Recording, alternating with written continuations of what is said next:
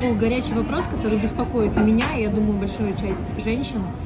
Когда мужчина тяжелый на подъем, ленивый, да, ленивый, как его раскачать? Если мужчина ленивый, как его раскачать? Да, и вообще возможно ли это? Если, если мужчина не приучен к труду, то это, во-первых, претензии к свекрови сразу. Типа, мамаша, что вы не научили трудиться? А потом к свекру. А что вы его не пинали, чтобы он там что-то делал? Ленность – это проявление инфантильности.